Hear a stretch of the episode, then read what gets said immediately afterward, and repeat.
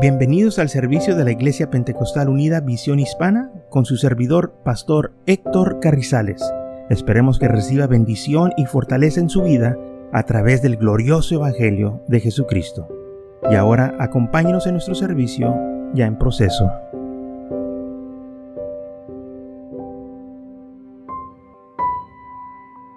Entonces aquí en Hechos capítulo 6 vemos cómo la iglesia empezó a crecer, y, pero también hubo situaciones en que ah, se tuvieron que ah, los discípulos dejar de servir las mesas y dejar el, trabajo a alguien más porque ellos eh, dijeron que tenían que enfocarse a la palabra de Dios y no estar sirviendo mesas. Y el trabajo se les dieron a siete varones que, llenos del Espíritu Santo, empezaron ellos a trabajar para el Señor. Y todo el trabajo que nosotros tomamos es importante. Pero dice la Biblia que hubo unos hombres que disputaban con Esteban, que no podían resistir la sabiduría y el espíritu en que él hablaba. Claro que porque él tenía el Espíritu Santo, tenía el fuego, tenía ese poder, y aquellos falsos empezaron a alborotar al pueblo.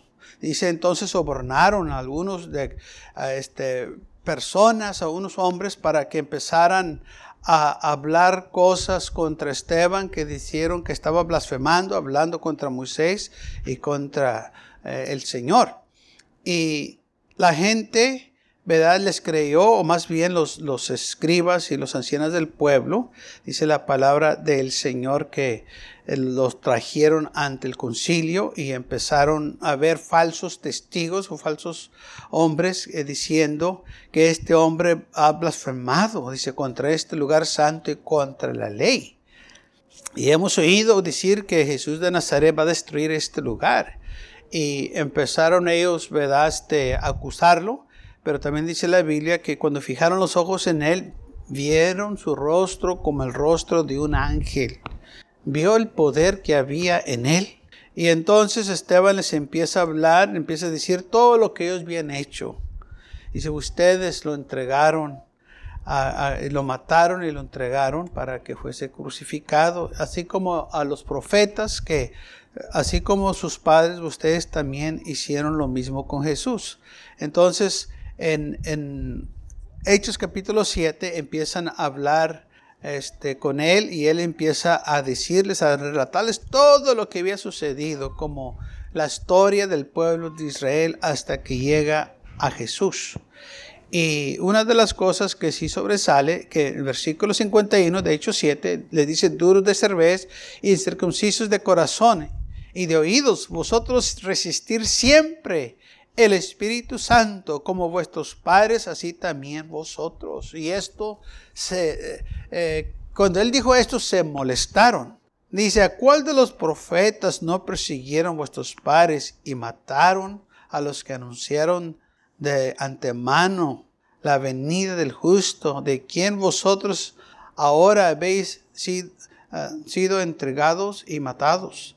Vosotros que recibisteis la ley por disposición de ángeles y no la guardasteis. Oyendo estas cosas, se enfurecieron en sus corazones y crujieron los dientes contra él. Pero Esteban, lleno del Espíritu Santo, puesto los ojos en el cielo, vio la gloria de Dios y Jesús que estaba a la diestra de Dios y dijo, he aquí veo los cielos abiertos y el Hijo del Hombre que está a la diestra de Dios. Entonces ellos, dando gran voces, se tropezaron, se taparon los oídos y arremetieron a una contra él y echándole fuera de la ciudad, le apedrearon. Y los testigos pusieron sus ropas a los pies de un joven que se llamaba Saulo. Aquí es cuando empieza la persecución de la iglesia. ¿Qué hizo este hombre? Les dijo todo lo que ellos habían hecho. Ustedes nunca han seguido la ley. Ustedes han perseguido a los profetas, a todos los han matado, los han apedreado. La ley se, las dio el Señor a ustedes por medio de los ángeles y ustedes nunca la guardaron. Y cuando Él estaba diciéndoles esto, de tan enojados que estaban, se le Biblia, crujieron sus dientes. De, ay, y ya no pudieron resistir más ese odio que había en ellos, que lo tomaron, hermanos, y lo arrastraron afuera y lo apedrearon. ¿Qué es lo que hizo malo? Nada, les dijo la verdad. Les dijo todo lo malo que ellos habían hecho. Cómo ellos habían rechazado al Señor. Cómo lo crucificaron, lo mataron. Dijo, pero también a los profetas, sus padres hicieron lo mismo. O sea, ustedes tienen el, mismo espíritu de sus padres, malos. Y entonces aquí es donde empieza la iglesia. Y recordemos que solo había nomás una iglesia. La iglesia estaba en Jerusalén. Y una cosa también vemos, que ellos todavía querían asistir al templo. Los judíos no los querían en el templo. Porque cuando ellos iban al templo hablaban de Jesús y ellos no querían oír nada de Jesús. Se empezaron a juntar en casas, en lugares, y empezaron ellos, ¿verdad?, este, a crecer. Pero tan pronto vino el crecimiento, el enemigo se levantó contra ellos y empezó a atacarlos. Y vino lo que dice la Biblia, gran persecución a la iglesia.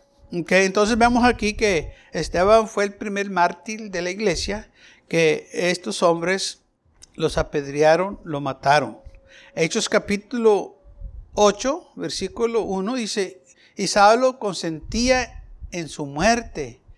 Y en aquel día hubo gran persecución contra la iglesia que estaba en Jerusalén. Y todos fueron esparcidos por las tierras de Judá, Samaria, salvo los apóstoles. Ok. ¿Qué dijo el Señor? Vayan por todo el mundo y prediquen el Evangelio. Pero ellos se quedaron en Jerusalén, no salieron. Ahí estaban, sí, la iglesia estaba creciendo, estaba bien bonito, estaba todo, ¿verdad? Este, ah, ah, con mucho gozo y alegría y vemos de repente que el enemigo los atacó. Pero la iglesia no se debería haber quedado en Jerusalén en primer lugar. Deberían de haber salido. Pero ellos estaban ahí, pues les gustaba la comodidad, les gustaba el compañerismo y les gustaba todo lo que se estaba llevando a cabo. Pero el Señor no les dijo que se quedaran ahí, les dijo que salieran por todo el mundo a predicar el Evangelio. Entonces viene la persecución, empieza el enemigo a atacarlos y ¿qué sucede? La iglesia sale.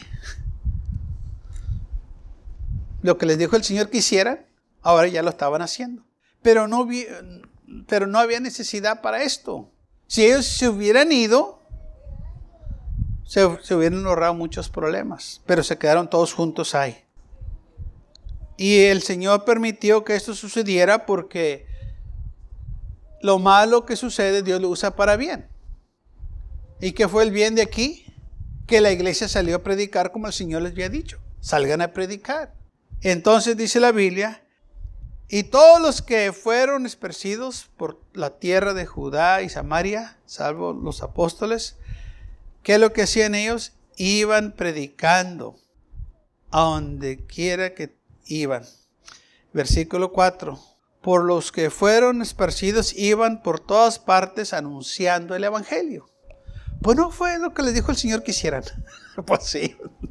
Yo creo que necesitaban un puchoncito para que salieran. Pues, pues está muy cómodo. Aquí estoy bien, pues sí. Pero no se trata de buscar la comodidad, se trata de buscar las almas perdidas. ¿Mm? Muchas de las veces, lamentablemente, hay cristianos que andan buscando que se les sirva. Ah, es, que yo, yo quiero que eh, recibí, yo no es tiempo de dar. Es tiempo que tú des. Es tiempo que tú, amén, este, te pongas adelante. Y, porque muchas de las veces nomás nos enfocamos en qué es lo que yo puedo recibir, qué, qué es lo que yo necesito. Y se nos olvida que hay personas que todavía están perdidas. Y sabe una cosa, muchas de las veces nosotros se nos olvida esto, que cuando nosotros estamos dando, estamos sirviendo, el Señor suple lo que nosotros necesitamos porque así es. El Señor nos fortalece. Usted está ayudando a alguien más y el Señor le está ayudando a usted. Porque muchas veces pensamos, oh, pues yo, yo soy el que necesito ayuda y, y Señor, ¿cómo voy a ayudar a alguien más? Por eso le vas a ayudar, porque tú necesitas ayuda. Porque cuando tú le ayudas a Él, el Señor te va a ayudar a ti. Cuando tú le animas a Él, el Señor te va a animar a ti. Así es como trabaja, hermanos, el Evangelio. Recuerden lo que dijo Jesús. El Hijo del Hombre no vino para que le sirvieran, sino que vino a qué? A servir. Yo, dijo el Señor, yo vine a servir. Así también la iglesia está para servir, está para anunciar el Evangelio. Entonces nosotros tenemos que acordarnos de estas cosas. Necesitamos que dar.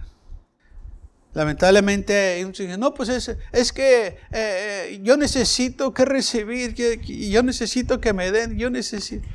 Y tú cuando has dado es tiempo de dar. Dar al Señor. ¿Y qué doy? Lo que tú has aprendido, lo que tú has escuchado, compártelo con los demás. Es todo lo que tienes que hacer. Compártelo. Da. Y cuando tú das, vas a recibir. Entonces, cuando ellos salieron de ahí, de, eh, hablando de Jerusalén, que, eran, que fueron esparcidos por todas las partes, dice, iban anunciando el Evangelio. Entonces, la persecución ayudó para que la iglesia saliera a predicar. Y no es así con nosotros muchas de las veces, que cuando pasamos por problemas, luchas y pruebas, oramos un poquito más. Buscamos al Señor un poquito más. Sí, así es. Porque creo que cuando todo va bien, como que nos descuidamos un poco, lo dejamos para después y o no le damos mucho tiempo. Oh, pero cuando tenemos un problema, cuando hay una situación, parece que nos enfocamos más en el Señor. ¿Sabe qué? Así debe de ser. Tome ese tiempo de, de lucha y de prueba para buscar más al Señor. No para quejarse, no, para buscar más del Señor. Porque ese es el tiempo que usted necesita para afirmarse más al Señor. Dice, hermano, a mí no me gusta que haya luchas y pruebas, a mí tampoco, pero ¿sabe qué? Cuando vienen esos tiempos, como que nos consagramos más, buscamos más, eh, estamos más atentos de las cosas de Dios. Y crecemos en ese tiempo. Nos afirmamos más. ¿Por qué? Porque pasamos más tiempo con el Señor. Por esa razón. Por eso dice la Biblia, da gracias a Dios en todo. ¿Por qué? Porque eso lo que te está pasando te va a ayudar a acercarte más al Señor. Muchas veces la gente dice, ah, yo quiero acercarme más al Señor. Ok, bueno, va a venir algo que te va a ayudar a acercarte más a Dios. Porque es así como nos acercamos más al Señor. Porque cuando salió la iglesia, que hubo esta persecución, hubo más grande avivamiento en otros lugares que en Jerusalén, especialmente en Samaria. Hubo muchas cosas que sucedieron, milagros, prodigios, y ni, fueron los apóstoles, fue, fue, Felipe el que fue para allá a predicar, eh, Felipe el evangelista. Y entonces vemos cómo el Señor tomó esa persecución para un gran avivamiento. Entonces el Señor toma nuestros problemas para un gran avivamiento también en nuestras vidas, para que nosotros nos afirmemos más, nos enfoquemos más en Él. Porque muchas de las veces cuando las cosas van bien, como que nos olvidamos. ¿Mm? Y cuando las cosas van contra y cuando todo va lo opuesto de lo que queremos, como que pasamos más tiempo en oración. Y Señor, ayúdame. Y Señor, ah, fortaleceme. Y Señor, ok. Qué bueno que estás pasando tiempo con el Señor. Usemos ese tiempo para afirmarnos más, para dedicarnos más.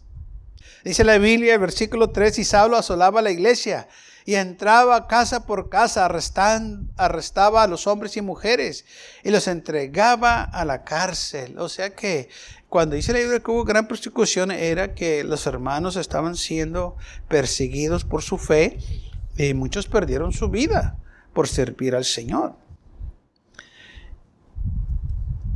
Gracias a Dios que yo usted no hemos pasado por esta situación, pero ¿qué si llega a nosotros también esta clase de persecución? ¿Qué vamos a hacer? Cuando les daban a ellos una oportunidad de vivir, decían, puedes vivir si niegas al Señor y si no, pues te vamos a matar. Imagínense.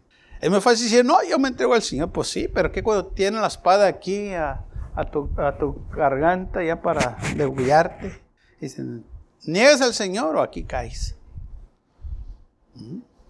Sí, porque hay muchos hermanos dicen, no, hermano, yo, yo aguanto. Y es más, cuando venga la tribulación, yo no me voy a poner la marca, porque dice que si no te pones la marca no puedes comprar ni vender nada. Pues no, pues yo no, yo no me voy a poner la marca, pues te la vas a poner. ¿Cómo sabes? Pues no puedes ayunar un día. Sin comer, imagínate, tres años y medio. Eh, la gente se expresa que, la van que no lo van a hacer. Eh, es que nunca han estado en esa situación. O que los niños tengan hambre, ¿qué vas a hacer? Solo ponerte la marca, te van a, vas a tener alimento. Eh, esta gente que dice esas cosas, dice cosas en ignorancia porque no saben. Nunca han estado en situaciones así. Por eso nosotros, hermanos, debemos estar bien consagrados al Señor. Porque cuando llega el momento, y si acaso llega, que puede llegar muy pronto, nosotros aquí en esta nación estamos protegidos, pero hay otras naciones que no, como en Rusia y, en la China, que este, persiguen a las iglesias, a los cristianos, es contra la ley allá tener iglesias. La única, dicen que hay iglesias, y es cierto que hay iglesias, pero son iglesias del gobierno. el gobierno dicta al pastor que tienen ahí qué es lo que diga y qué es lo que no diga, qué es lo que puede hacer y qué es lo que no puede hacer. Eso no es de Dios, eso es del hombre. Pero no hay iglesias evangélicas allá. Y si hay, están escondidos los hermanos. Porque si los pescan, pagan con su vida. He escuchado historias como cuando este, reciben el Espíritu Santo o, o quieren expresarse en voz alta, muchas de las veces cuando hay una laguna o algo, hay toman un barquito o algo y salen al medio allá del, del, agua y gritan y saltan y todo, para que nadie los oiga, porque si los oyen acá en la tierra, alguien los puede denunciar. ¿eh? Y tantas historias que han salido de allá de que gente sufre por este glorioso evangelio y gente ha perdido sus vidas porque ha ha confesado su fe en Cristo Jesús. Tantas cosas que suceden que nosotros, hermanos, realmente debemos dar gracias a Dios que tenemos esta libertad de estar aquí en esta mañana. Hechos capítulo 9, versículo 1. Saulo, respirando una amenazas y muertes contra los discípulos del Señor, vino al sumo sacerdote y les pidió cartas para las sinagogas de Damasco, a fin de que si hallase algunos hombres o mujeres de este camino, sea sirviendo al Señor, los trajese presos a Jerusalén. Así que Saulo respiraba amenazas y muertes contra los discípulos del Señor. O sea, los andaban matando, los andaban persiguiendo, porque servían al Señor. Y, cuando los hermanos huyeron por sus vidas, eh, muchos se fueron a Damasco y allá Pablo los fue a buscar. el sumo sacerdote les dio autoridad para que entrara a las sinagogas y si encontrara a unos cristianos los trajeran a Jerusalén en cadenas presos para castigarlos o para darles la muerte. Esto fue, hermanos, el principio de la persecución de la iglesia. No nomás los judíos persiguieron a los cristianos, sino también los romanos. Pero empezó con los judíos. Ellos fueron los que empezaron la persecución de los cristianos o de los creyentes o de los discípulos del Señor. Y entonces esto llegó también creo que a Herodes, que sabía que los discípulos del Señor eran perseguidos por los mismos judíos, que él también maltrató a algunos en la iglesia. Esto lo leemos en Hechos capítulo 12. En Hechos capítulo 12 leemos de que en aquel mismo tiempo el rey Herodes echó mano a algunos de la iglesia para maltratarles. Y mató a espada a Jacobo, hermano de Juan. Ok, ¿por qué lo hizo? Pues porque miró que los discípulos ¿verdad? Este, del Señor eran perseguidos por los mismos judíos y él dijo, pues yo también quiero entrar en esto. ¿eh? Y entonces empezó también la persecución del gobierno contra, los, contra la iglesia. Primero empezó con los judíos, los religiosos, contra la iglesia, y luego se metió Herodes, que representa el gobierno, a maltratar a la iglesia o a matarlo. Se dice la Biblia que lo mató a espada. No dice por qué lo mató, nomás lo mató. Dice, empezó a maltratarlos. Viendo que esto había agradado a los judíos, procedió a prender también a Pedro. Era entonces los días de los panes sin levadura. Entonces cuando mató a Jacobo y miró que los judíos les gustó esto, dijo, oye, pues esto este, me va a ayudar a mí a tener buen favor con los judíos. No me van a dar problemas si estamos en el mismo equipo y persiguemos a los discípulos de Jesús. Y entonces él empezó también a maltratar a la iglesia. Gran persecución que hubo contra la iglesia.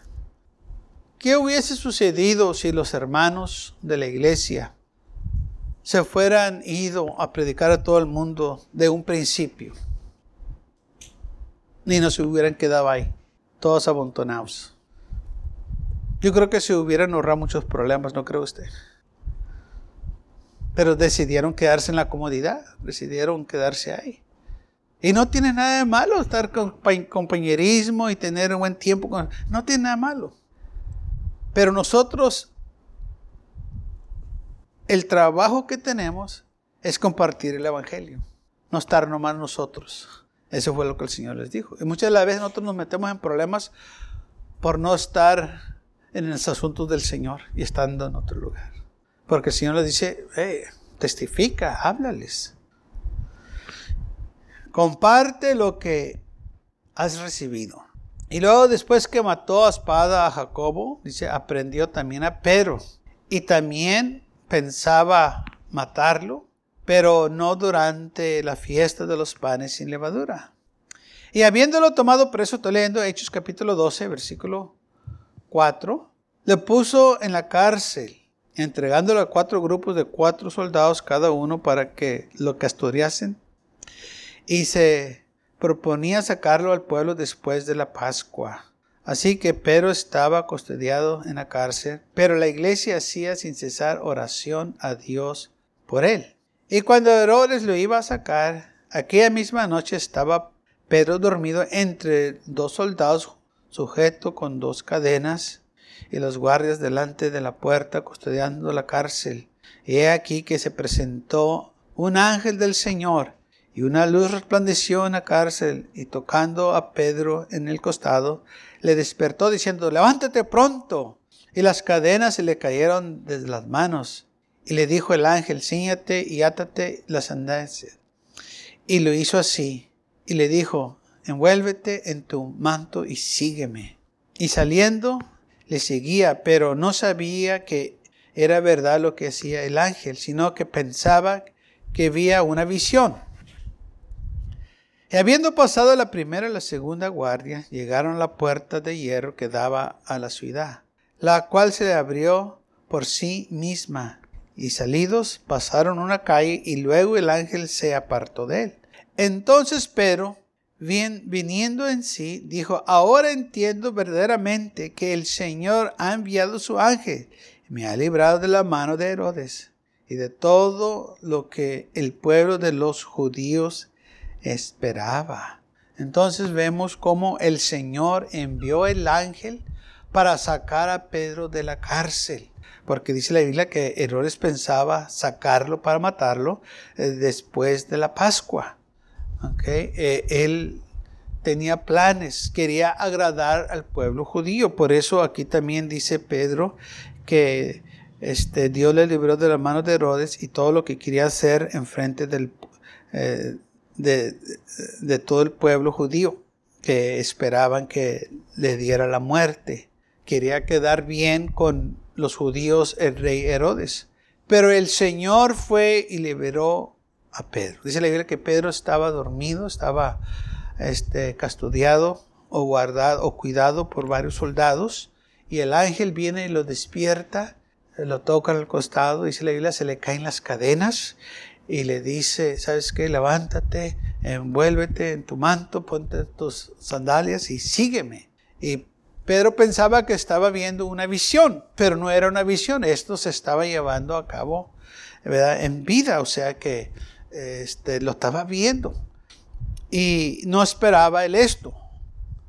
Pero ¿sabe por qué esto sucedió? Porque dice la Biblia que la iglesia oraba por Pedro. Los hermanos estaban orando por él. Estaban teniendo vigilia para que el Señor hiciera un milagro y el Señor hizo este milagro grande. Dice la palabra del Señor que el ángel le dijo, sígueme, y lo siguió. Y mientras ellos iban caminando, las puertas se iban abriendo de la cárcel. Solitas se iban abriendo. Ya cuando salieron a la última puerta, que era de hierro, se abrió sola también. Y salieron Pedro y el ángel y a la cuadra el ángel se desapareció y Pedro entonces sí se vino en sí, comprendió, no es una visión, esto verdaderamente me ha sucedido. El Señor envió su ángel para librarme de rey Herodes. Y dice la Biblia esto, vamos a leerlo. Eh, el versículo 12, y habiendo considerado esto, llegó a casa de María, la madre de Juan, el que tenía por sobrenombre Marcos, donde muchos estaban reunidos orando. Cuando llamó Pedro a la puerta del patio, salió a escucharla una muchacha llamada Rode, la cual cuando reconoció la voz de Pedro, de gozo no abrió la puerta, sino que corrió adentro, dio la nueva que Pedro estaba a la puerta. Y ellos le dijeron, estás loca. Pero ella aseguraba que así era. Entonces ellos dijeron, es su ángel. Mas Pedro persistía en llamar y cuando abrieron y le vieron, se quedaron atónitos. Pero él, haciendo con la mano señal que callasen, les contó cómo el Señor les había sacado de la cárcel y dijo, hacerlo saber esto a Jacobo y a los hermanos, y salió y se fue a otro lugar. Okay, los hermanos estaban orando, estaban pidiéndole, Señor, Líbralo de las manos de Herodes. Sácalo, Señor. No permitas que el enemigo lo destruya, acabe con su vida. Cuando la iglesia ora, suceden cosas maravillosas. Cuando yo y usted nos unemos a orar, el Señor va a orar. Gracias por acompañarnos y lo esperamos en el próximo servicio. Para más información, visítenos en nuestra página web macallen.church, también le invitamos que nos visite nuestra iglesia que está ubicada en el 2418 Bowman Avenue con esquina calle 25 en McAllen, Texas 78501.